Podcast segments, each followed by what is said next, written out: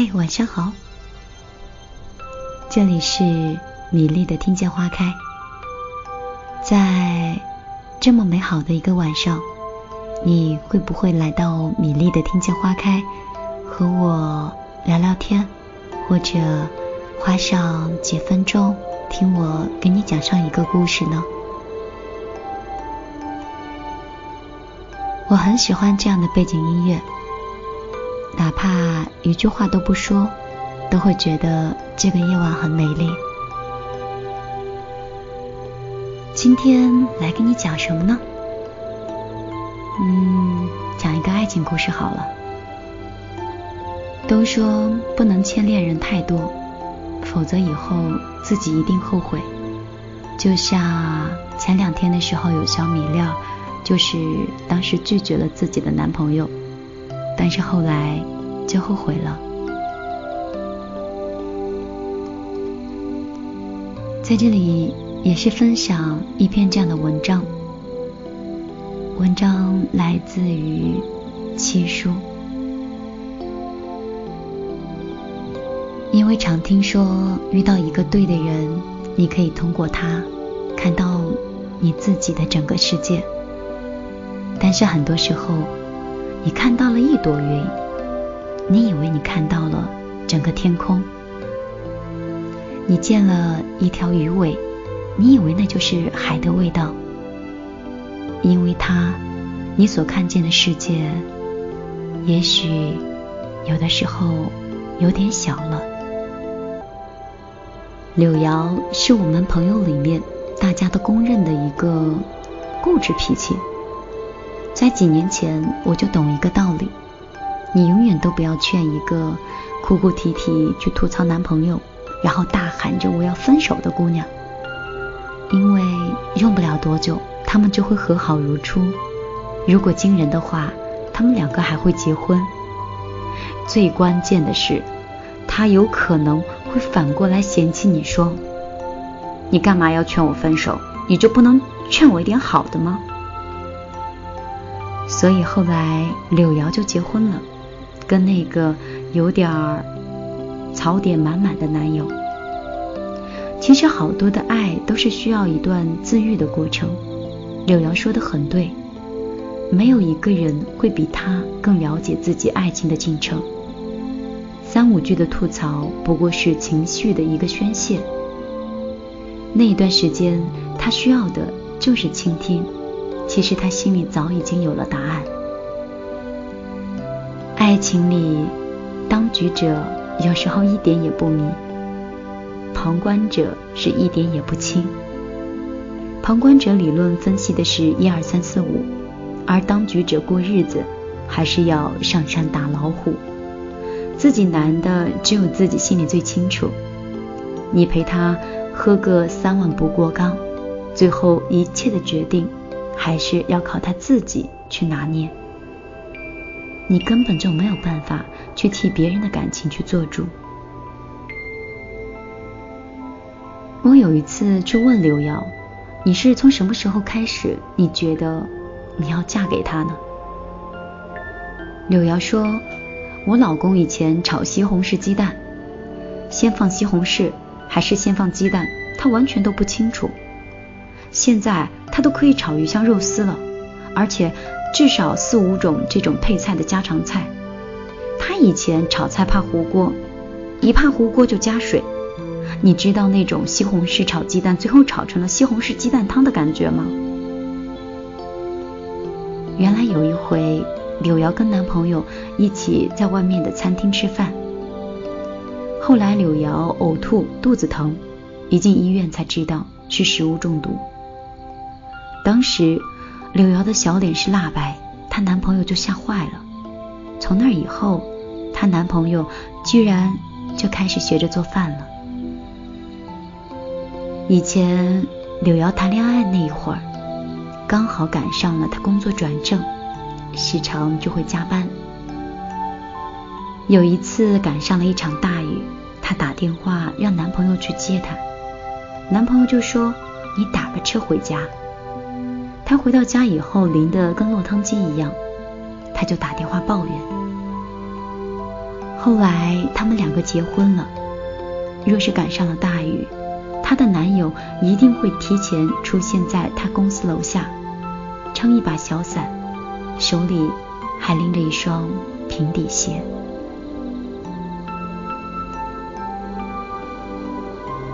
我们可能都不会碰到完美的那个人，因为我们彼此都是缺失的。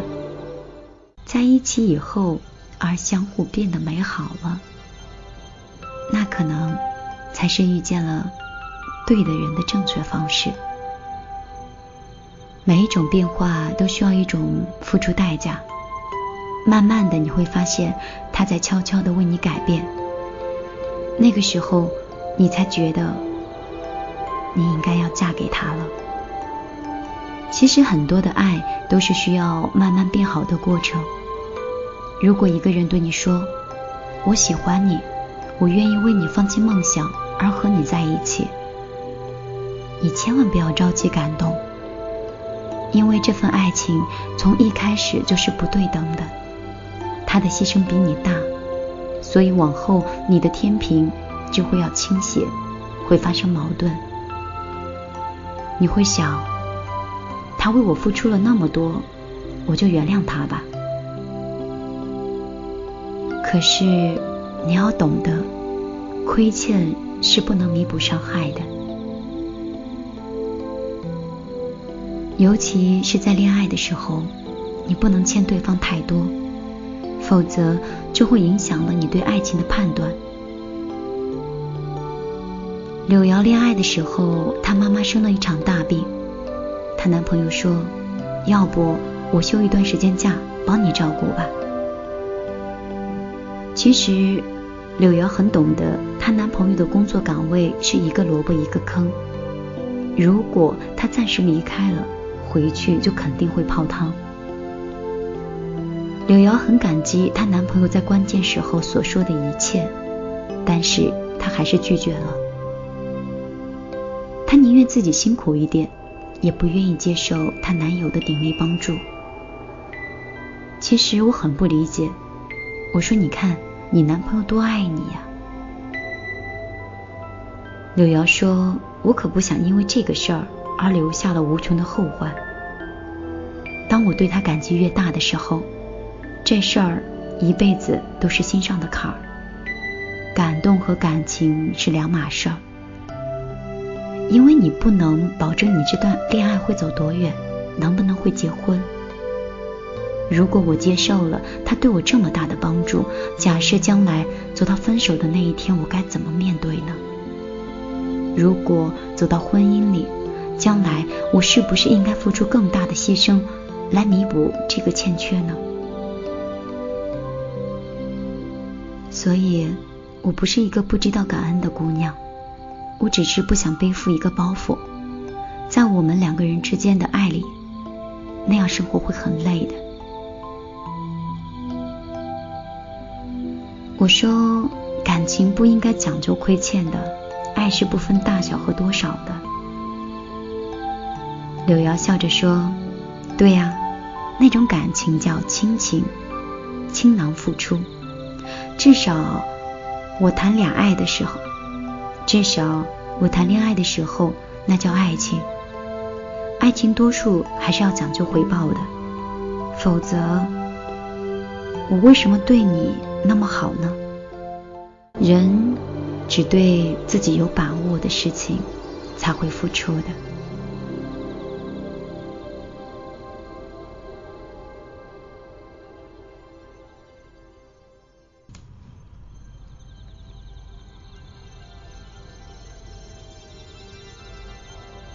爱的核心其实不是牺牲，牺牲只是为了证明我的爱比你伟大，而平等才是爱的尊重。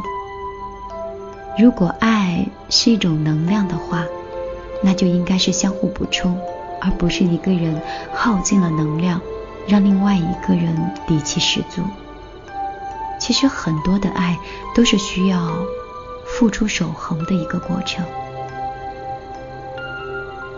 以前恋爱的时候，我跟很多朋友一样，有一个无比清晰的认知：好的爱情应该是彼此都是完整的、相对独立的，有各自自由的空间，那样彼此爱着，是真的很美好。可是真正走到婚姻这一步的时候，才知道，好的爱情是彼此渗透，两个独立完整的人融合为一体。当你们有了自己的孩子，会更加清晰地认识这一点。在爱里，常常提及妥协和包容。其实，这两个截然不同的爱情的状态。妥协呢，是意味着退一步；而包容是上前一步。退一步是委曲求全，进一步是坦荡接受。彼此学会了包容，学会了换位思考，你才知道，爱是一件多么伟大而有趣的事情。我媳妇儿之前跟我讲过这样一件事儿，她说，爸爸可以随时退场，而妈妈没有这个权利。以前不理解，但是现在终于懂了。许多时候，我们觉得一个姑娘生孩子是最大的一难，经历九死一生。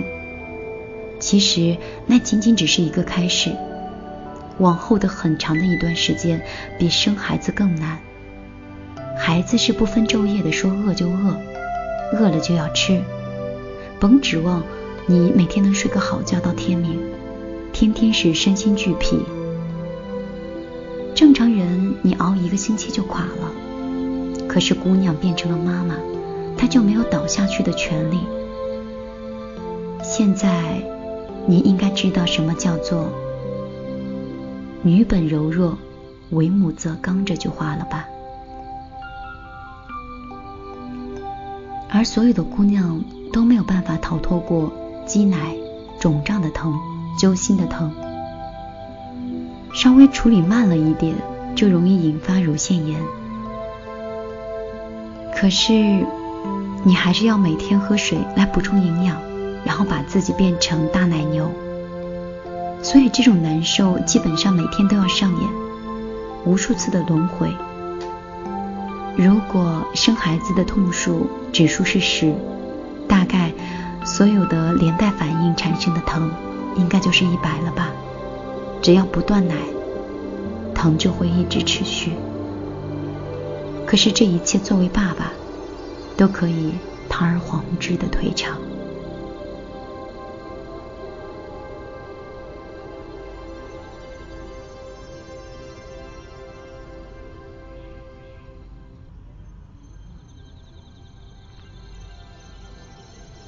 还有一点，如果你没有当妈妈，你可能还觉得有点乐，就是作为妈妈还不能生气。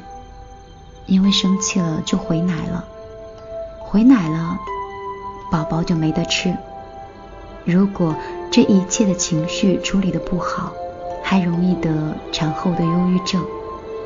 哪怕出一点错误，还会被别人调侃说是一孕傻三年。所以你永远都不知道一个姑娘能强大到什么地步。当你真正的经历了这一切，你就会发现。你疼爱一个姑娘，你怎么疼都不过分，宠上天都不过分。其实好多的爱都需要认识它伟大的过程，可是往往我们最后才懂得爱情，而那个时候我们已经错过了姑娘最好的青春，错过了最该疼她的时候。如果先经历爱情的伟大，都反着来一遍，那么所有的姑娘应该比现在都幸福吧？因为在她最好的青春里，她遇到了一个最疼她的人。你看，我们身边的姑娘是有多傻？她们所做的一切。都在违背着我们以为的爱情定律。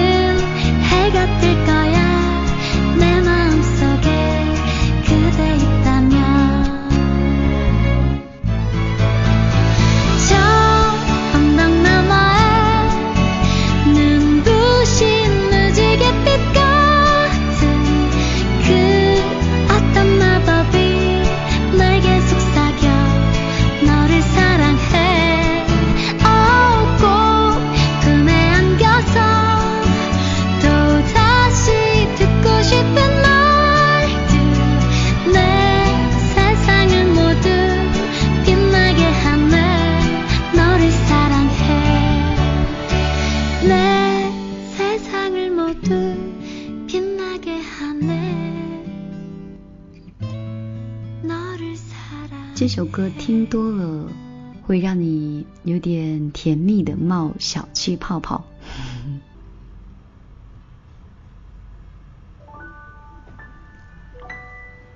我刚才是一边听着我们的这个音乐，一边在公众账号里一页一页看大家给我留的这些文字。可能是我们的这位听众叫 Shadow 女生公社，她的文字太过于甜蜜，所以我一边看就一边微笑，也觉得刚才的那首歌确实是很甜蜜。他说：“亲爱的米列，我喜欢了一个我的发小，我以为他也喜欢我，于是我就特别理直气壮的去表白了。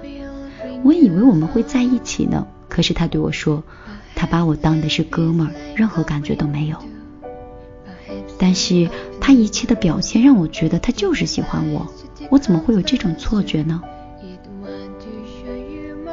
他出去玩的时候会帮我挡酒，会帮我提行李，坐车的时候会帮我提前占好座位，甚至会观察我表情的一些微变化。我如果觉得很孤单的时候，他就会赶过来坐到我的身边，吃饭的时候就帮我倒饮料。他的眼神会有固定，他的眼神有的时候会固定的看向我，有时候的微笑会让我猜不透他到底要想在想些什么。玩耍结束的时候，他会陪我坐地铁，如果本来是一辆公交车就可以抵达的，他却会选择和我坐地铁去倒车。我满心欢喜，想着我们要在一起了。那么有默契的一对恋人，本来该多么幸福呀！我甚至想过要为他留下来。前段时间在 A 城签了一个工作，工作还是非常稳定的，不久就要走了。可是当我表白的时候，他毫不思索的就拒绝了。我到现在还是有点不太相信他对我是没有感觉的。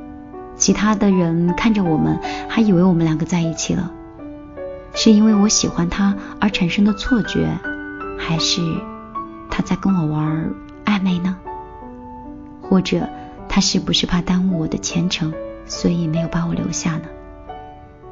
一个女生要是一个男生要是喜欢一个女生，他是不是一定会告白呢？到底是为了什么？我有一点想不通。米粒，你怎么看？你的文字那么长，今天我只能回复你一个人喽。其实答案我也不知道，哈哈。